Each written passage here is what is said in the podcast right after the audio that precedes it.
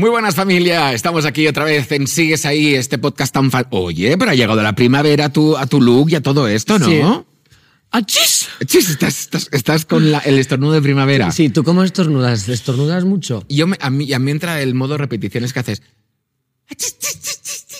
Sí, pero Sí. ya, es que mucha gente cuando estornudas de una manera tan peculiar se piensa que lo haces aposta y a veces te coge tirria. Sí. Había una niña en mi clase que estornudaba fuertísimo, en plan... ¡ah! Joder, es que eso como- también pero, te pegan, te ¿sabes pegan esa- susto. Sí, sí, sí. Pues yo hago eso, pero porque estornudo muy poco, entonces pienso, ya que lo hago, o sea, ya que me voy del convento, me cago dentro. Luego dicen que es muy malo aguantar, o sea, que tienes que estornudar con placer, tienes que hacer, "Ah, ya", no te puedes aguantar porque dicen que es muy malo porque tu cuerpo de repente entra como en un terremoto y que no es nada bueno. Aguantarse las cosas siempre, siempre es malo. Aguantar un estornudo, aguantar las ganas de hacer pis, aguantar a un imbécil. Por eso vamos a darle al play para que pase el menos tiempo posible aguantando a este azurro. que si no, luego me sale una hernia. Vamos. ¿Te venga, parece? Me parece muy bien. Ala, play it for me, Mario. Anhelo que haya alguien fresco, alguien inesperado que cambie totalmente la temporada. Eso es lo que necesitamos. No hay sitio para la indiferencia. La apatía es una maldición que la monarquía no soporta. Por supuesto, Su Majestad, pero recuerde que una joven no puede ser el diamante hasta que usted la nombre como tal, así que por si algún motivo no encuentra una entre las candidatas de hoy... ¿Crees que ella regresará? No hemos oído nada de Lady Whistledown desde el fin de la otra temporada. Tal vez haya entrado en razón, tal vez se diera cuenta de que atacar a su reina no era una buena idea y no vuelva a publicar nada. Es una teoría convincente, Majestad. O simplemente se fue al campo como el resto al terminar la temporada aburrida de la falta de cotilleos reales. ¿Saben qué la convertiría eso? En una de nosotras.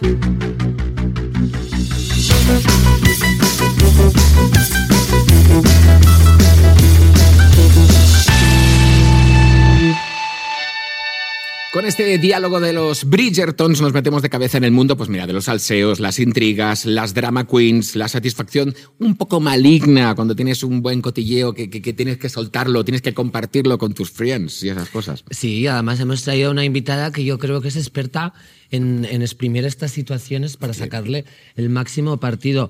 Gersank, o, pero a mí me gusta llamarte Ger. Sí, no, a mí también me gusta más Ger. Ger, porque aparte de sonar como a pelo y a ella en inglés, cuáles son cosas que me gustan. Qué apelo. Ger. Ah, her, de her. Claro, Bueno, es También es un poco chiquito de la calzada y la película esa de, de un hombre que se enamora de un robot, un ordenador y luego el ordenador le deja. Eh, todo eso está dentro de mí. Todo es que está muy bien elegido mi ¿Crees nombre. que lo has hecho aposta? Sí. Lo que no sé si he hecho aposta es convertirte en nuestra mamarracha de confianza, la reina del sarcasmo y la emperatriz de ser una auténtica drama queen. Hoy vamos a hablar de todo ese imaginario que conforma esta idiosincrasia tan estupenda, pero antes veo necesario hacer una escisión porque siga aún a día de hoy habiendo mucha gente eh, que se siente personalmente atacada cuando dices mamarracha. ¿Qué es ser una mamarracha? Ger? Pues eh, literal hice un vídeo sobre lo que era para mí ser una mamarracha. Y para mí ser una mamarracha es ir en contra un poco de estar perfecta, de seguir el canon, de, no sé, salirte de esa pereza de la normatividad. Y cuando te sales de todo esto y no tienes miedo a hacer el ridículo, es una mamarracha, pero a bien. O sea, es una mamarracha que, que da gusto ver. O sea, Samantha, por ejemplo, es una mamarracha. mamarracha de confianza, amiga. O Eso sea, implica que hay una mamarracha a mal. Hombre, siempre hay uno bueno y uno malo, una buena y una Pero mala. Es más la connotación que la persona le quiera dar. Para mí Claro. siempre es guay ser una mamarracha. Es que mm, yo me pregunto, es, o sea, ¿realmente hay esa escisión entre una mamarracha, que para mí son sinónimos de pedorra y petarda, y luego ya si le pones un ona al acabar, hace el efecto como soberbio, pedorrona y petardona? Claro. ¿Existe una mamarracha mala o simplemente es que la gente entiende las mamarrachas como algo malo? Por eso que has dicho de que si despuntas un poco ya piensan que eres un notas y una attention whore y todo eso. ¿Creéis que vosotros sabéis ver una mamarracha y decir, esta es una mamarracha pero a mal? Yo es que eh, lo que yo entiendo como mamarracha, siempre que veo una mamarracha, personalmente me encanta. Yo nunca he visto, cuando veo a mal, digo, pues es unas gilipollas, pero no una mamarracha. Muy bien. Claro, directamente no. O sea, el mamarracho te lo guardas para algo de confianza. algo- es- Sí. es, como un premio. Sí. Qué mamarracha eres. Es que también pasa eso. Cuando, imagina, sales tú. ¿No te ha pasado muchas veces que vas de marcha, te pones tu No, mejor no look? me ha pasado. Tú nunca sales de marcha. te pones tu mejor look y de repente te dicen tus amigas, pero vas súper mamarracha, pero ¿cómo, que, cómo vas tan mamarracha? Y tú dices, es malo. Y dices, no. Y dices, bien. Sí, ¿Esto te pasa a mamarracha". A mí sí, sí. Sí. Sí, porque aparte yo es que lo- cojo lo primero que encuentro en el armario. Tampoco es que haga un, look como tú, que hoy, por cierto, vas fantástica. eh, me gusta. Sí, es un poco entre... el- ¿Es un edredón? Un edredón de abuela, pero llevado a una chica blanca que se junta con gente racializada y va a ver a su novio a los conciertos de rap, ¿sabes? Y quiere, quiere un rollo como racial, pero que no sea apropiación cultural, entonces se pone una pañoleta. Bueno, en fin. eh, categoría mamarracha. Esto, aunque nos empeñemos que no, los estereotipos son reales y, y para mí es una categoría estanca, muy cerrada, muy restrictiva. Entonces hay unos requisitos que cumplir si quieres ser una petarda, una, pedorra.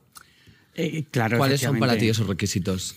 A ver, yo por ejemplo soy una mamarracha muy a nivel de vida, pero no a nivel estético, porque luego a nivel estético soy una básica simplona que no tengo idea de mucho, es verdad, ahí entro bastante la normatividad. Pero para mí, eh, requisito para ser una mamarracha es de verdad eh, lo que la gente dice dar vergüenza ajena, eh, eh, encontrarte con situaciones en las que te ves inmersa en hacer el ridículo. Es imprescindible vivir esas experiencias para mí, para ser una mamarracha. Sí, yo vi un meme muy bueno que decía, bueno, sabéis lo que es el cringe, ¿no? Sí, El cringe. cringe. Sí, Es- como vergüenza ajena, Sí. literalmente. A mí no me gusta nada. Era un meme chulísimo del, del Bob Esponja que estaba en el cuadro del caminante sobre el mar de nubes, entonces mirando así como al horizonte de espaldas, que no sé cómo consiguieron un JPG de Bob Esponja de espaldas, porque me parece algo muy concreto. Pero el caso es que estaba el meme y ponía, eh, imagina a Bob Esponja mirando las nubes y diciendo en un bocadillo, eh, no mates la parte de ti que da vergüenza ajena, mata la parte que la siente. Y esa frase me pareció Jo, pues es fundamental. verdad, es, muy, chu- es muy buena, ¿eh? Es que yo hace tiempo sí que veía a alguien y decía, uy, qué vergüenza, cómo va así vestida. Y fíjate que para que se lo diga yo era tener un morro que me lo pisaba. Y ahora eh, eh, cambié el chip porque pensé, ¿por qué nos da tanto angustia ver a alguien que da vergüenza? En plan, lógicamente tú sabes cuando alguien, yo que sé, va fea vestida o se le ha quedado algo entre los dientes y, y lo estás viendo y eso te genera una sensación extraña. Pero yo creo que es mucho más productivo, incluso para ti misma siendo narcisista, transformar ese sentimiento en diversión. Siempre y cuando no implique reírte de la otra persona en su cara, que en vergüenza ajena y en un odio eso. En plan, pues mira, mi amiga va fea, pero no la voy a reprochar que vaya fea porque me dé vergüenza ajena ir con ella. Ya. Voy a decir, joder, qué divertida. Yo con mi amiga vestida, uf, hecha un payaso aquí a mi lado toda la noche. Yo lo de gringe a mí siempre gringe, ¿no? Cringe, cringe. Cringe, cringe, creo que es- Bueno, a ya mí ves. Grinch no me cae muy bien. Es lo actualizado que estoy, pero a mí es una de las cosas no me gusta nada esa expresión. Porque aparte te la lanzan, a mí me ha pasado muchas veces. O sea, jo, yo tengo mi edad que la que tengo, pero yo sigo haciendo lo que me, lo, lo que me da la gana. Y de repente te viene alguien, ay, qué cringe, cringe jinji que estás dando haciendo esto. Por bailar de repente, por hacer algo que a lo mejor está fuera de tu edad. O, o ¿por qué estás haciendo eso? Y me hagas decir, ¿a ti qué te importa? Deja que yo haga lo que me dé la gana. Claro. Pero es de los pocos comentarios que me duelen un poquito. Porque Es que dices, a mí me ha pasado, sí, es que yo he- he vivido como todo el instituto intentando no dar nada de cringe. Y era súper aburrido, eh, no podía como ser yo mismo. Es, como muy concreto el tipo de persona que tienes que ser para no dar vergüenza ajena en algún momento. Y es una persona aburridísima. Sí. Entonces, efectivamente, olvidarte de esa parte de ti que siente que puede producir vergüenza ajena es mucho más empoderante y hace la vida muchísimo más divertida. Ojo, yo creo que la gente que lo dice es porque se moriría de ganas de hacer lo que tú estás haciendo, pero no pueden hacerlo y en lugar de decir, jo, me encantaría, dicen, ay, eh, tú también querrías hacer la coreo de las Spice delante del móvil y, y no puedes. ¿Por qué? Porque te da vergüenza. Pues quítatela de encima. Ya, es como cuando ves a alguien que va más guapa que tú en una fiesta la- para que te has puesto muy guapa y sientes envidia. Eso sí, te pasa a ti. No, a mí no, pero A mí es, sí. es como Sí. un sentimiento que conecto. Sí. Claro, yo veo a alguien guapísima y a mí la envidia se me despierta, pienso, Bueno, joder. luego se dice, pero es envidia sana, es envidia, que eso No, se utiliza no es mucho. envidia- Es envidia sana, no hay envidia sana. o sea, A ver, claro, es eh, quiero decir, es, Es envidia no, buena. no voy a pegarla, Claro. ni, ni voy a agredirla, pero ni voy a tirarle del, ca- del sí que hay algo que se despierta en mí así como un poco oscuro, ¿no? De, ay, Claro, pero yo Ojalá creo que lo tóxico no es, no es para esa persona, sino es para, Para ti ti misma, mismo. porque es un rollo, ¿no? Ver a alguien que es más guapo que tú y estar frustrada. Mm. Entonces yo en esos casos hago lo contrario. Y cuando tengo un sentimiento feo, como lo de dar, de sentir cringe, eh, me esfuerzo a mí misma a hacer algo que lo contrarresta. En plan, si me da envidia cómo va esa chica, pues voy y le digo, joder, vas guapísima, estás espectacular, no sé qué. Y así la animo, en vez de intentar hundirla, ¿sabes? Y, es que me ayuda mucho porque es como que una emoción fea la convierto en bonita. A ver, yo también intento hacer un poco eso, porque efectivamente no voy a arruinar a nadie. Yo también intento hacerlo. no siempre lo consigo, pero no, es verdad que eh, no me voy a meter en, en arruinarle a nadie la fiesta. Pero en mí sí que se despierta el ahí. Pero es lo que tú dices, es como más contra mí mismo. El jo, no soy suficiente. Ya. Jo, yo ahí no, a mí no, nunca me ha pasado. Pues mejor, Porque como- tú no tienes competición, Jordi. Ay, porque soy más guapa del reino, no, Primer pero... comentario bonito que te hago en cuántas, Sí. tres temporadas. Es verdad, eso es verdad, eso es verdad. Deja que lo disfrute. Lo voy a guardar. Estoy haciendo una polaroid en mi cabeza de este comentario. No, pero no sé, a mí que todo el mundo... O sea, yo es que lo de la envidia, no sé, no, dime, no sé cómo, pero no lo he cultivado. No, o sea, no me sale, no me...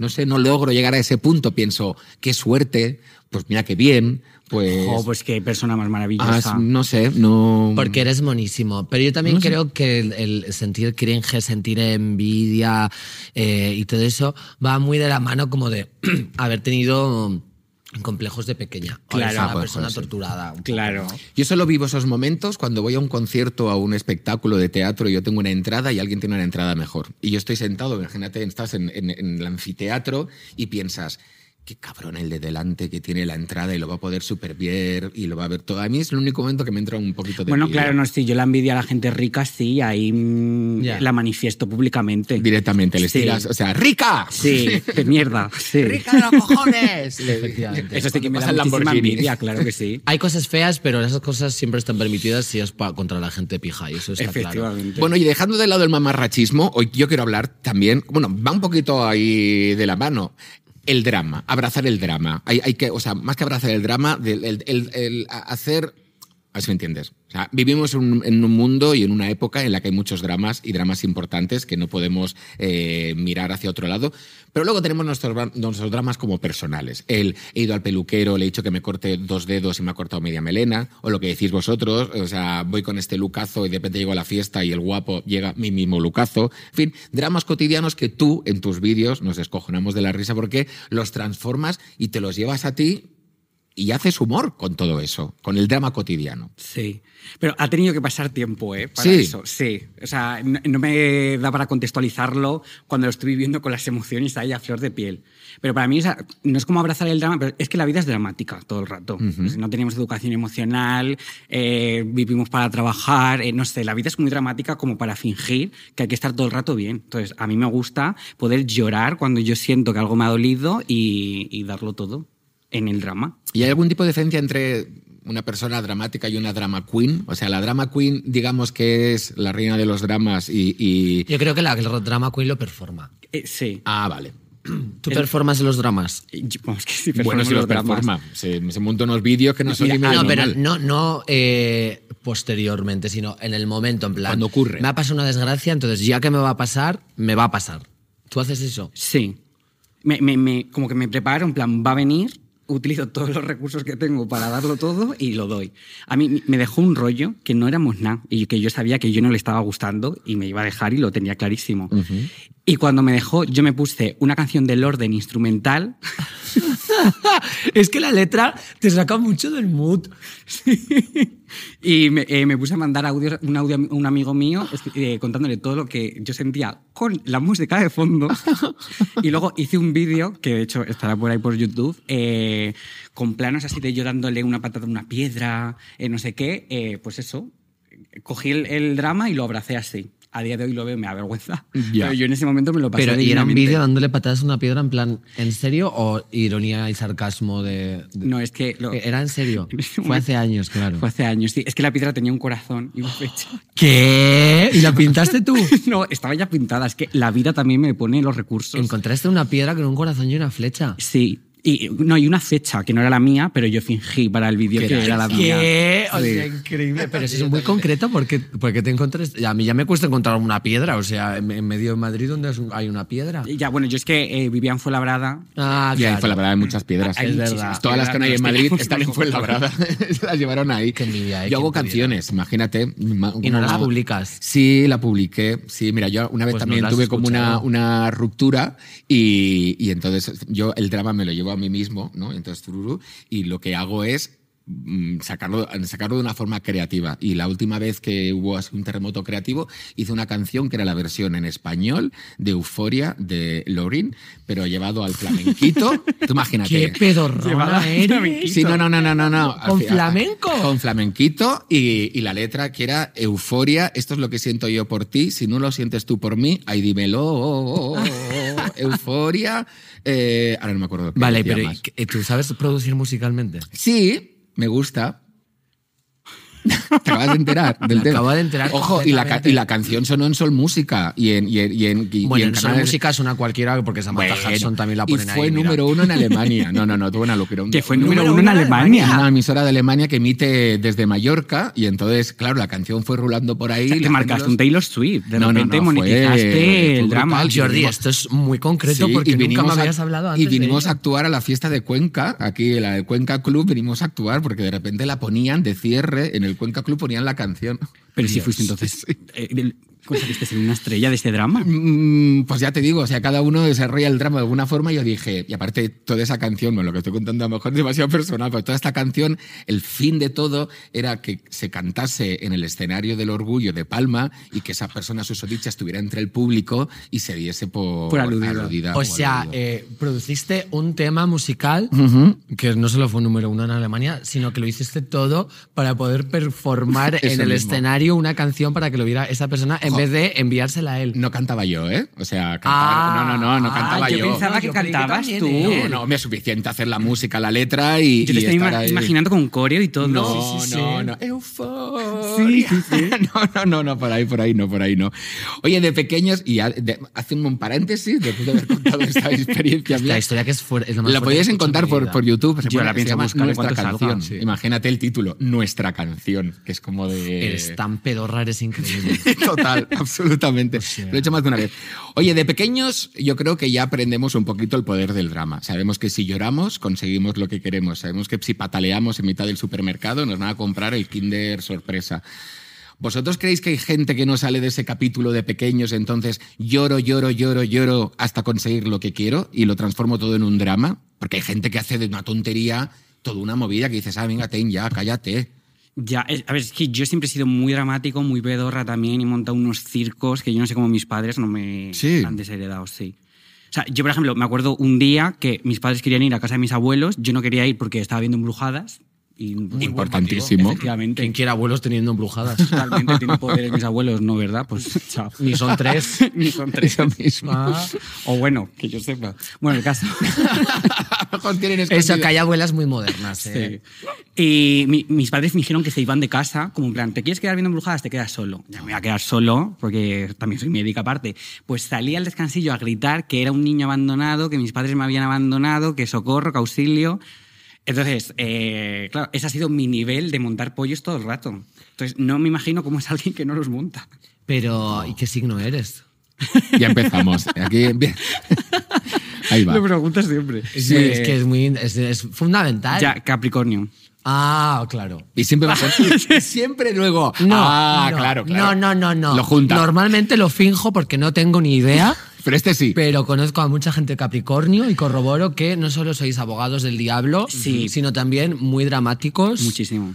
Y performáticos. Yo- performati- Además, mm, eh, Cáncer, Capricornio para mí son los más drama queens del, del horóscopo. Sí. Sí, y si no te lo crees, vete a preguntarle a una niña de 16 años de Twitter y a ver qué te dice. A ver, bueno, vamos a preguntar. son la máxima autoridad. Que del es- horóscopo. efectivamente, es la máxima autoridad y, y un faro ideológico para cualquier persona que se precie. Hombre. Pero yo creo que cuando eres niño es, es- se consiente, ¿no? Eso, pero hay gente que sigue usando ese mismo mecanismo. Sí. Y yo creo que cuando eres mayor ya no es una pataleta, sino que es un poco manipulación psicológica. Ser tóxico. Oh, Sí. Es Hombre, tóxico. De hecho, de niños manipulación psicológica también. Lo único que, claro, no tienes como esa malicia para saber que estás haciendo eso. Si lo A haces ver, de mayor, A todos nos ha psicopatía pasado incluso. que tenemos un compañero en el trabajo que se queja mogollón, se queja por el horario, se queja por el trabajo, se queja porque tiene que hacer muchas cosas y le acaban dando bonus por trabajar más, puede entrar a siguientes horas. Y tú que eres el que no se queja y dice, bueno, venga, va, quiere no sé qué, a ti nunca te dan nada. Siempre, ¿no os ha pasado a vosotros esto? Es ¿No que nunca he visto un bonus yo en un trabajo. No, claro, no, no, no, pero, o sea, pero... Yo no trabajo en mi vida, la verdad. El, ah, pero Vamos bien. eso, Esto- eso yo, no, yo no creo que sea por drama queen.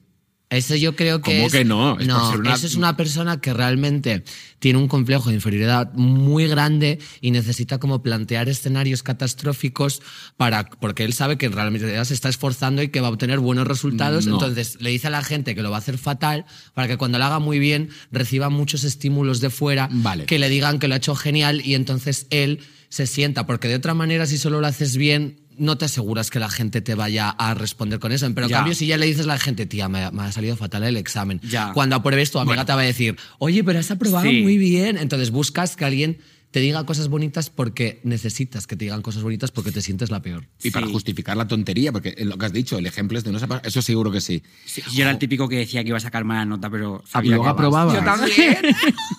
Pues yo era el que directamente confesaba que no, luego suspendía mm, estrepitosamente y luego os miraba la cara y os decía, ¿pero por qué me engañáis? Yo para no decepcionar a nadie, yo me ponía ya lo peor y luego siempre daba la sorpresa. Sí, no, yo sabía que iba a sacar buenísima nota, pero me gustaba fingir. Qué malísimo, mal. No, yo te digo, la gente del trabajo yo creo que hay gente que se queja por todo. O sea, que no saben vivir sin quejarse. A ver, yo es que he vivido en trabajos muy precarios, entonces me parecía bien que alguien se quejase y así no me Exacto. tenía que quejar yo, la Ah, verdad. bueno, le empujabais ahí. claro, de, yo. "Quéjate de Eso, dilo, tú". dilo, tata, dilo. Pero a ella le solucionaban la papeleta y a lo mejor a ti no. Ah, no, pero yo si a ella le solucionaba la papeleta, yo ya iba detrás, me quedaba así, en plan, Bueno. y yo. eso, Claro. eso aprovecharse. Pero sí, yo creo que puede ser, puede llegar a ser una persona bastante tóxica la que manipula toda la situación con su drama.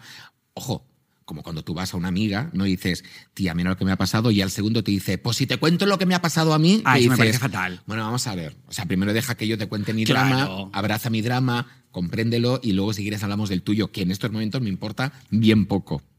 Ya. Pero eso pasa. Joder, estás fatal rodeada, o sea, ¿qué te pasa? No. ¿Te Mira. pasa mucho eso?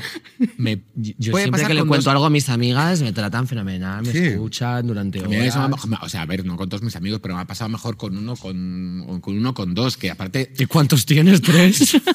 jolín, hemos pasado de decirme algo bonito, ahora ya a, Por eso lo está compensando. La vida son contrastes, patearme. ¿me Dame entiendes? una patada en los huevos, ya que Oxímoron. estamos. Ojalá pudiera, pero no me dejan de arriba.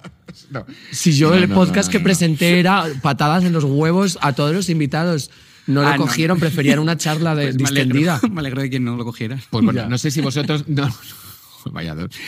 No sé si vosotros no lo habéis vivido, pero ¿cómo, pode- ¿cómo podemos desactivar a esa persona que de repente quiere. Samantha? No, a Samantha no hay forma de desactivarla. No hay forma, no tiene ni mecanismo. por detrás. como un hair. Pero ¿cómo desactivamos a esas personas que su drama siempre es mayor que el tuyo? Ya que a lo mejor nos ha pasado, pero ¿cómo lo haríais? No, pues yo si le voy a contar mi drama y no me escucha, pues le mando a la mierda. Directamente. Sí. Muy bien, claro y conciso. Claro. A ver, también depende de cuánto estima le tengas a esa persona. No, porque si le estás... Los dramas, además, lo hacéis fatal.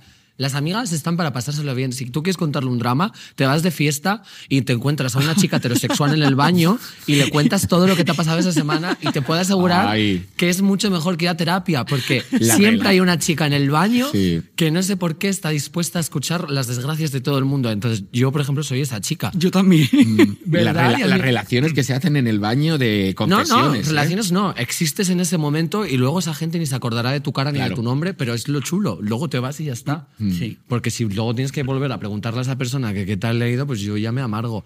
Pero tienes que ir más a los baños, chicos. a los baños allá a saludar a la gente. Pasan muchas cosas en ¿Alguien encuentra más? Te, te- ¿Alguien encuentra- te Estoy imagi- aquí- te imagino como yendo a todas las chicas del baño. Hola, hola, tengo un problema. A ver si, a ver si has encontrado la apropiada que quiera escucharte. Vosotros cuando veis a alguien, ahora vamos en serio, ¿eh? Pero yo voy en serio todo el rato. Eh, no, no, no, Oye, pero digo, no, pero digo en serio, lo que no me, o sea, yo por ejemplo a mí me, me cuesta mucho ver a gente eh, por la calle que está mal. O sea, esa gente tú vas caminando por a veces y a veces hay gente que está llorando o que está, o Sí. sea, no os dan ganas de decir tía, ¿qué te pasa? ¿Qué Sí. necesitas? O sea, y luego dices, no, no lo hago porque para qué me voy a meter yo en este berenjenal que me va a contar, pero a mí es que me puede, sobre todo, el, el- el- ahí, mm, o sea, ¿qué te ocurre? ¿Qué te ha pasado? Sí, a mí, a mí también. Además soy cotilla un poco, entonces se me como eh, las dos cosas. A mí me pasa lo contrario, de estar yo llorando con un drama absoluto y que viniera Ana, perdona, ¿te puedes hacer una foto? No. Una juro. foto. Sí, Una foto llorando es muy guay, ¿eh? sí, me la hice. Muy bien. Porque no sé decir que no. Así. Directamente, pero bueno, la gente que tenga un poquito como de... pues, Sí, no sé, hubiese preferido encontrarme contigo y que Claro, me preguntas qué sí, tal, la verdad. ¿Y nadie te ha preguntado nunca que si estabas bien? Eh, sí, eh, tengo amigos, sí. Ah, Ella sí. Chúpate esa, yo. Ya. Oye, que yo tengo amigos muy buenos que me quieren mogollón. Pasa que yo no soy muy drama. Tampoco les cuento mucho mi vida. No lo parece, la verdad. Pero yo creo que hay em, que diferenciar eso, entre la, la- la drama queen, que es una tía que en realidad chula, Sí, eso es genial. Como tú, que dices, venga, pues ya que la he cagado, pues voy a, voy a aprovecharme de esta situación. No, un poco como Chris Jenner, que su hija hizo un sex tape y decidió sacar un negocio y alzar un imperio, aunque suene feísimo, pero realmente fue así. Pero porque no- dijo, esto ya está publicado y no va a desaparecer porque el Internet es asqueroso y la industria del porno es tremendamente misógina. Entonces, ¿qué me va a venir mejor? ¿A ¿Tratarlo como un tabú o aprovecharme de la repercusión mediática y volver a mi familia aún más millonaria? Y así lo hizo. Yo también mucho lo veo como para hacerle la vida un poquito como más cómoda a la gente que tienes a tu alrededor, porque a ti te pueden pasar cosas muy malas y de repente eh, trasladar todo esto que te está pasando y la preocupación a la gente. Y yo creo que tú puedes tener un poquito el volumen de decir, bueno, voy a bajar preocupación, voy a subir un poquito, me lo voy a tomar con ironía, voy a hacer, porque si no, al final, yo qué sé, o sea, Ya. Con, con- y ya te digo, a mí me ha pasado con cosas muy feas y muy malas, de esas que dices, pero Jordi, ¿cómo puedes estar haciendo humor ahora en este momento? Pues bueno, porque ¿qué me queda? Pues hacer un poquito de humor y tomarme esto un poquito con cariño, porque si no la gente que tengo alrededor va a pensar y te vienen y te preguntan, ¿eh? A mí me ha pasado, y ahora lo voy a decir, eso es así, en el entierro de mi padre, por ejemplo. Pues no, pero no, o sea, Te claro que imagino con una nariz de payaso y unos zapatos no, gigantes no, no, no, estaba mal. Pero, Jolín, lo que sí que entendía es que la gente que venía a verte lo que quiere ver es que estés bien, que estés un poquito entero, que entonces Pero yo eso es ahí- peligroso, ¿eh? Sí, Sí. ahí voy. Mm, espera, o sea- que, espera, espera que termine. Y No. al y entonces al final me decían, venga, Jordi, no sé qué decía, no, que de verdad que estoy bien, estoy bien. Y, y- y prefiero vivirlo así, con este estado, que no intentar irme a otro estado que para mí sería artificial de estar mal, estar triste, estar apesumbrado. O sea, no era una performance para quitarme algún problema que tenía Eh, claro, sino que era la realidad. Si es porque tú lo quieres vivir así, Eso genial. mismo. Pero si es como para no incomodar al resto Ah, no, con no, tu no. drama, que les den al resto. Yo estoy en drama y si te molesta que yo esté en drama es tu problema y no es el mío. Una cosa es ser como una drama queen para salir de un apuro y otra cosa es una drama queen como para ser un- el centro de atención. Claro, ¿Vosotros habéis hecho alguna vez una cosa así, en plan, a, sabiendas de que, de que lo, lo estabais haciendo solo por llamar la atención? Mm. No sé si como tan a conciencia de Claro. voy a llamar la atención y tal, pero es verdad que... mm, Cuenta ejemplo. No, que me gusta siempre mucho estar en el centro. A mí... Esto de no me gusta pasar desapercibida, a mí no, a mí A me ha todo el mundo le gustado gusta llamar la atención. Entonces, no creo que lo haya hecho como aposta- Pero quiero decir, por ejemplo, el montar un vídeo, subirlo a YouTube, Eso ya con es un una po- música dándole una pata a una piedra, si no quería ahí demandar atención, ya me Total. qué era. Ya, pero bueno, por lo menos eres creativo, ¿no? Hay gente que No, quiere el llamar la vídeo atención era y una le da mierda, un ¿eh? puñetazo a la pared. si ves el vídeo no pensarías que soy creativo. Joder, ahora quiero, quiero era verlo. ridículo. Tengo ya dos tareas. Ver tu vídeo y escuchar el Euforia versión rumba de ¿Qué deberes tienes? A lo mejor a mi vídeo le queda bien tu canción de Pues seguro. Bueno, Lo sí, aparte es muy de despecho. ¿eh? Es muy de despecho decir, y ya está, y adiós, muy buenas. y no Yo llamaba la necesito. atención aposta todo el rato en el instituto. Sí. Ahora no lo volvería a hacer porque me da vergüenza también como robar el, el- el tiempo de otras personas y como por ego situarme yo en el centro porque creo que eso está muy feo. Entonces estoy más sosegadita, la verdad. Y cuando es mi momento de mi spotlight, lo doy todo, pero si no, lo robo. Pero de pequeña, como era tremenda, una vez hizo el cumpleaños una amiga y, y yo me emborraché un montón. De pequeña, a ver, vamos a... pequeña, a ver, pues- Borrachar de pequeña... Pues con 13 años, no, 13 no, eh, 16 años. Ah, vale. Bueno, con 13 años se bebía Jordi, soy de Magaluf. Ya, ya lo sé, o sea... El caso es que era el cumpleaños de una amiga y yo me emborraché un montón. Y entonces, eh, cuando me emborracho, me daba por desnudarme. Y pues estaba como ya medio desnuda y haciendo como cosas muy locas. Y mi amiga, eh, que no era del cumpleaños, también. Y se le ocurrió tirarme una lata de tomate eh, por encima. Y yo no sé por qué motivo empecé a llorar desconsolada, a gritar, pero ¿sabes cuando, en plan, yo qué sé, como de algo como muy grave, en plan, tu amiga ha tenido un accidente de tráfico. ¿Pero por qué? ¿No te gustó? Le dije, has arruinado mi cumpleaños.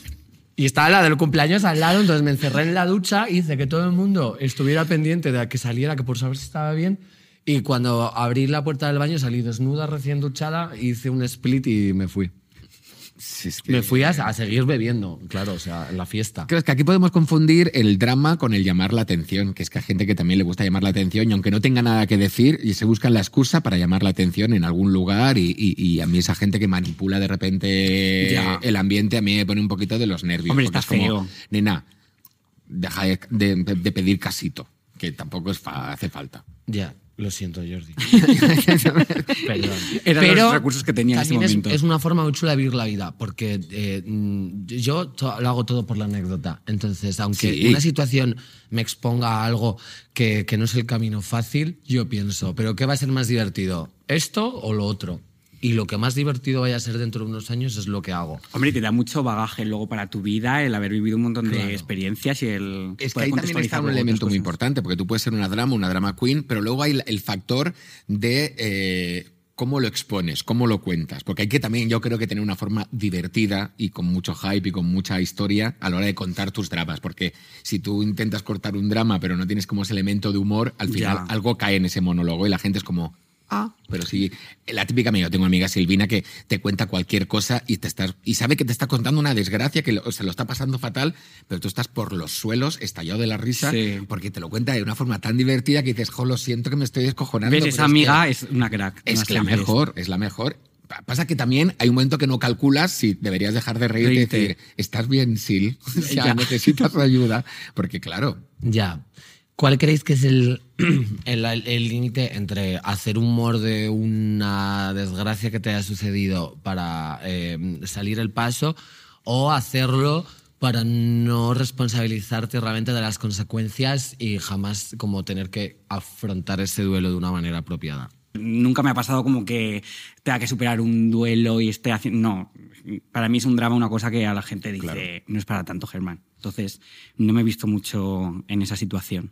Oye, yo para aclararlo de antes, a ver, no es que estuviera en el entierro de mi padre haciendo ¡Qué pacha, choprecha! y esas cosas. Daría ¿eh? igual, daría igual. Total, a mí eso me dio una rabia. me- ¿Habéis visto el vídeo de, de este niño que se murió su abuelo y se hizo un TikTok que, con la canción esta de Dime que nada pedirte que vuelvas?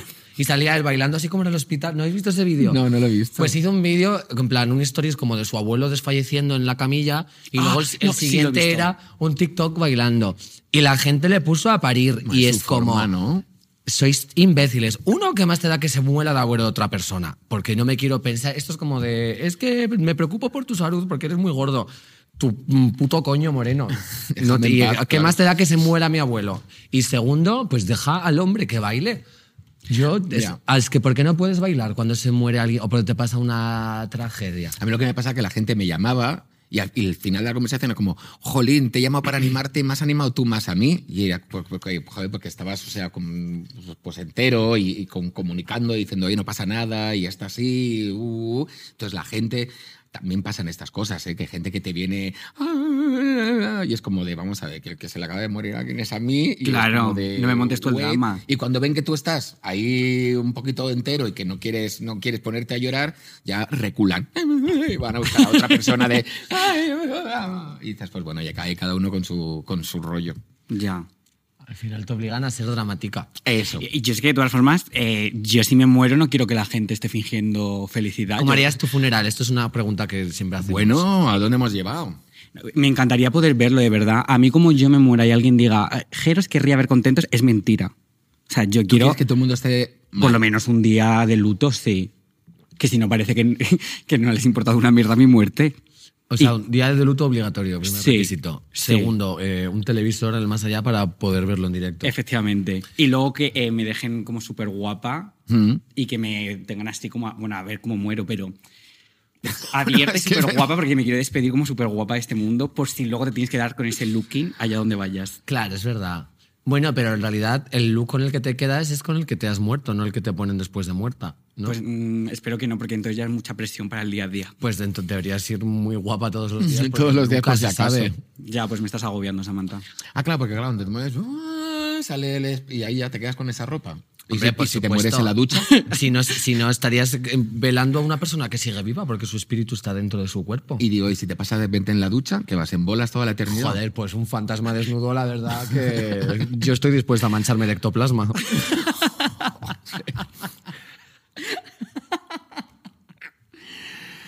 En fin, Bueno, eh, yo ya no sé cómo seguir después de esto, pero bueno, no. no Anécdota, no- anécdota, anécdota. anécdotas. No, claro, es que bueno, yo creo que anécdotas tú eres la reina de las anécdotas No, en pero el, yo en hablo el- mucho, este es en el tema drama. Hombre, yo creo que al final. exijo una anécdota Pero de drama. de lo que tú quieras. de cualquier cosa en tu vida. No, no, pero sobre sí. un Cuéntame poquito. un cuento. No, pero un poquito de, de- por ejemplo, de todos los vídeos que has hecho, de todos los dramas que has podido narrar, ¿hubo alguno, por ejemplo, que dices, le he tenido que poner más humor porque realmente sí que era un drama absoluto o no? No, de, de verdad que es que mis dramas no son dramas. Mira, a mí mi drama favorito y que me lo pasé súper bien contando luego este vídeo que la gente se me daba es cuando me subí en el coche de otra persona pensando que era el coche de mi tío. ¿Cómo? O sea, mi tío, mi tío vino a buscarme porque me iba a llevar yo no sé a dónde. Y yo no entiendo de coches. Y me dijo, voy en un X marca. Me daba igual porque no entendía la marca. Y yo le pregunté, ¿qué color es? Negro. Pues había un montón de coches negros. Entonces de repente para uno en doble fila dije, genial, mi tío. Abro la puerta, me siento, ni le miro porque hay confianza. Me pongo el cinturón, me giro y hay un señor que no conozco. Te giras, pero te sentaste en el, en el asiento del copiloto Sí, sí, sí. y no veías que había una persona conduciendo a su lado, a tu lado. No, vamos a ver, él paró, entonces yo pensaba que el que estaba dentro era mi tío, Mm. Pero había una persona en el eh, conduciendo. conduciendo y ¿No- parado. ¿No viste a esa persona? como yo pensaba que era mi tío, pues eh, ahora le saludo, pero sabes como yo qué sé. si Pero no viene- le miraste la cara ni de refilón. Iba, iba ello, en plan, hola, yo me estaba sentando como tal, poniéndome el cinturón, y cuando me fui a poner el cinturón, le miré y veo a un señor, y el señor, claro, eh, mirándome así, flipando, en plan, ¿quién es usted? ¿Quién es usted? ¿Qué hace aquí? ¿Me va a vender unos clines? ¿Qué? ¿Y te, te bajaste enseguida o te quedaste un rato? Y le dije, perdón, en plan, ay, qué vergüenza, no sé qué. En ese momento, yo, ahora me hace gracia, pero te lo juro que yo pasé una vergüenza que no me lo podía creer. El señor no emitía palabra, yo creo que se pensaba que le iba a atracar o que, bueno, tampoco tenía yo mucha pinta de atracador. Y cuando salí estaba mi tío detrás, pero llorando de, De la de la risa. risa. Yo creo que el único drama que he vivido, pero drama de decir, y de aquí no me muevo, y aquí, o sea, yo era muy jovencito, era la primera vez que iba de campamentos en- en- con el grupo de los Scouts, ¿no? Yo era, de, era Boy Scout de esta, no sé qué. Joder, preguntas qué tal está la gente, eres Boy Scout, eres asqueroso. No, bueno, oye, era Boy Scout. Bueno, en tal. Entonces fuimos a una excursión, un campamento de una, de una semana, y yo en el tren, yo veía todas las cajas con todos los alimentos que íbamos a ingerir durante toda esa semana, y yo decía, jolín, y eso como, eso, ¿no? muchas cosas, ¿no? Para llevar. Y de repente cuando el tren para, mm, bajan todo, había una montaña gigante, y dicen los monitores, venga, va, a llevar las cajas. Yo, claro, miraba las cajas, miraba la montaña, todo lo que había que subir y decía, Ni Europa. no, no, pero no, no hay alguien que lo lleve arriba. Yo, yo, yo pensando, yo aquí vengo a- a- de acampada, no a cargar cajas.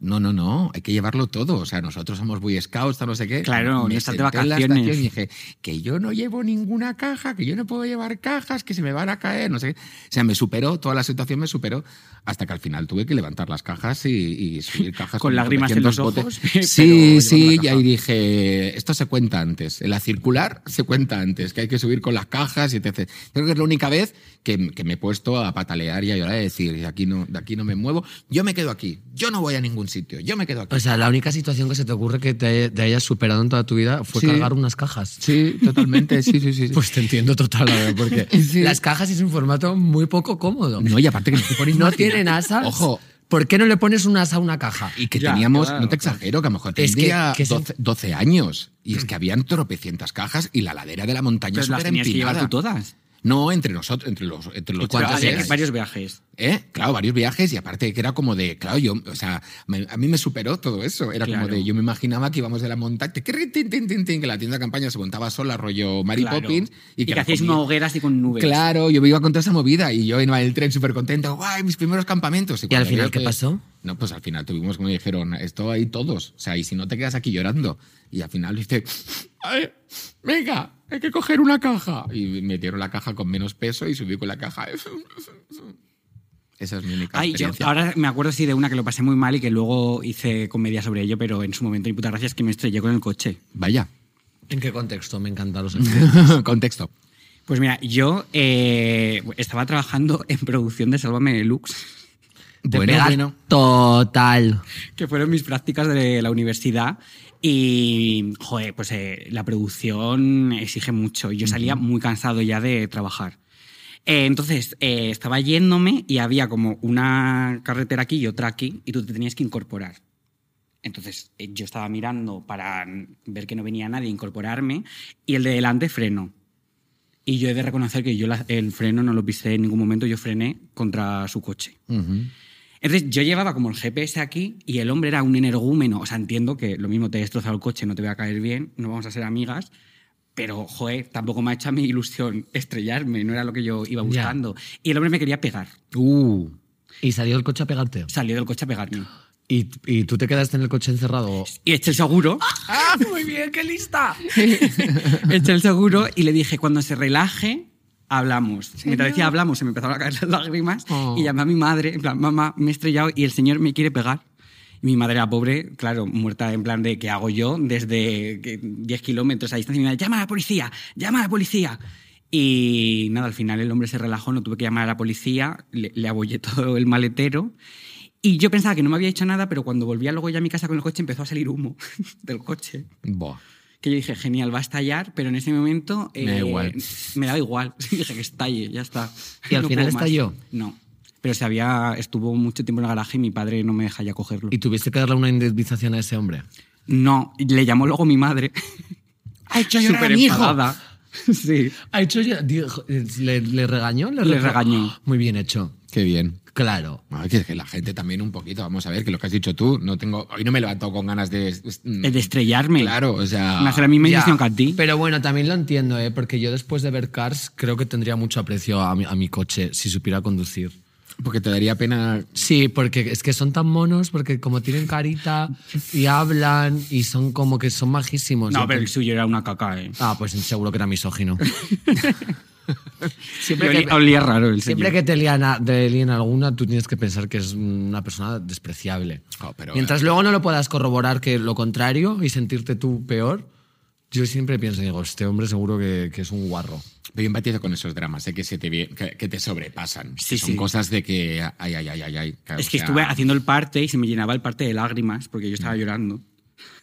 Y le tuve que dar como un parte mojado de mis lágrimas para su seguro. Uf, Eso es tan performático, es increíble. Un poquito de perfume y... Ha sido chulísimo tenerte y yo creo que hemos sacado una conclusión muy buena. A ver si me acuerdo. Eh, está bien el teatrillo y ser una mamarracha a propósito. No pasa nada. Siempre y cuando la idea sea superar el drama y no que el drama te supere.